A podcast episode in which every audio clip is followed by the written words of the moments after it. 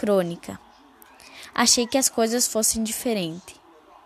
No início, pensei que tudo isso iria passar muito rápido, mas não.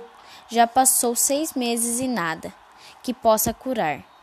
Não é algo fácil e não consigo ainda me adaptar com tudo isso. Usar máscara, chegar me faltar ar, álcool em gel para tudo. Escutar todos os dias que há mais de 500 casos em nossa cidade. Fico preocupada comigo e minha família. Estou cansada de não poder mais sair de casa. Precisamos ter fé que isso vai passar. Eu me protegendo e protegendo a todos que estão ao meu redor.